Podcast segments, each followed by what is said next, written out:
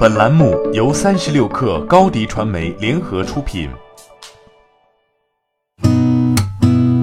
八点一刻，听互联网圈的新鲜事儿。今天是二零一九年七月三十号，星期二。您好，我是金盛。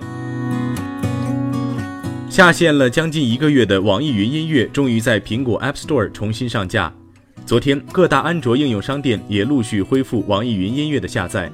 这次回归看起来十分亮眼。不仅斩获了 iOS 音乐榜和免费榜的冠军，还带来了全新的 V 六点三点零版本，升级了云村，并推出了 M Log 功能和热评墙板块。此前，国家网信办下发通知，对音频行业进行了集中整治，而网易云音乐也被纳入了整治范围，被采取下架三十天的处置。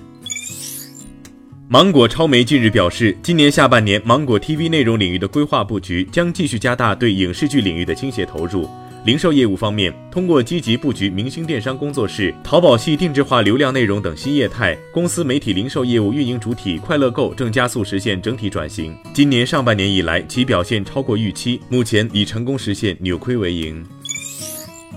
研究机构 Sensor Tower 数据显示，字节跳动旗下短视频应用抖音及其海外版应用 TikTok 在应用内购买收入方面继续保持增长。六月全球收入达到了最高水平一千零八十万美元，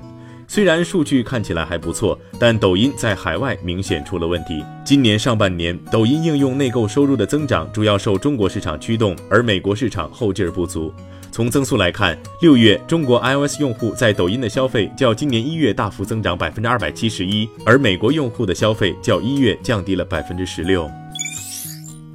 字节跳动秘密研发首款硬件产品智能手机已有七个月，负责人是吴德州，他也是前锤子科技坚果手机负责人。吴德州目前向今日头条 CEO 陈林汇报，这可能是字节跳动发布的首款智能硬件。一位知情人士称，这是一款基础型手机，新手机最快在下半年发布，但手机从设计到样机到量产面临很大不确定性，所以发布日期还有很大变数。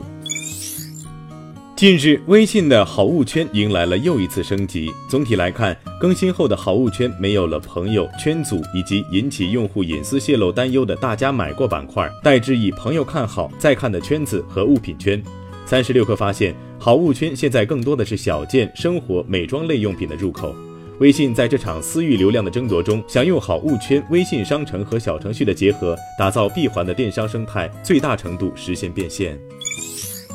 面对三亿 DAU，快手着急了。根据晚点 Late Post 报道，近日快手对标陌陌的新产品喜翻，经过两个月的发展，已成为快手内部的重点产品。这款产品内部配置酷似探探、左滑跳过、右滑喜欢、互赞匹配、私密聊天，是这款主打陌生人社交的产品最主要的玩法。当然，前提是你得上传一张人像作为头像，才能开启地图。喜番暴露了快手进军社交的野心。三十六氪获悉，近日，东南亚最大的出行服务商 Grab 再次获得软银追加的二十亿美元的投资。本轮投资的目的是为了这笔投资将用于为城市创建新一代交通网络，以及改变医疗保健等关键服务的提供方式，帮助 Grab 建立在印尼雅加达成立第二总部。这轮融资过后，Grab 估值或超一百四十亿美元。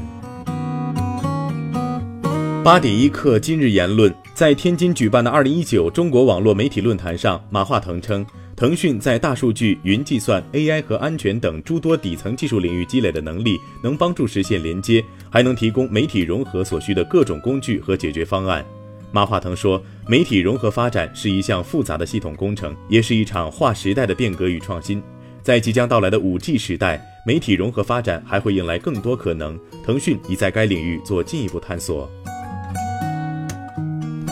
蚂蚁金服董事长兼 CEO 景贤栋说：“以支付宝小程序为载体，支撑更多的合作伙伴进来，利用生态的能力来服务更多的生态用户，已经实现技术加产品加场景的全方位开放。”景贤栋称：“科技变化这么快，创新不是单打独斗，今天的创新应该是生态伙伴的共同创新，这个极其关键。”好，今天咱们就先聊到这儿。编辑崔彦东，我是金盛，八点一刻。咱们明天见。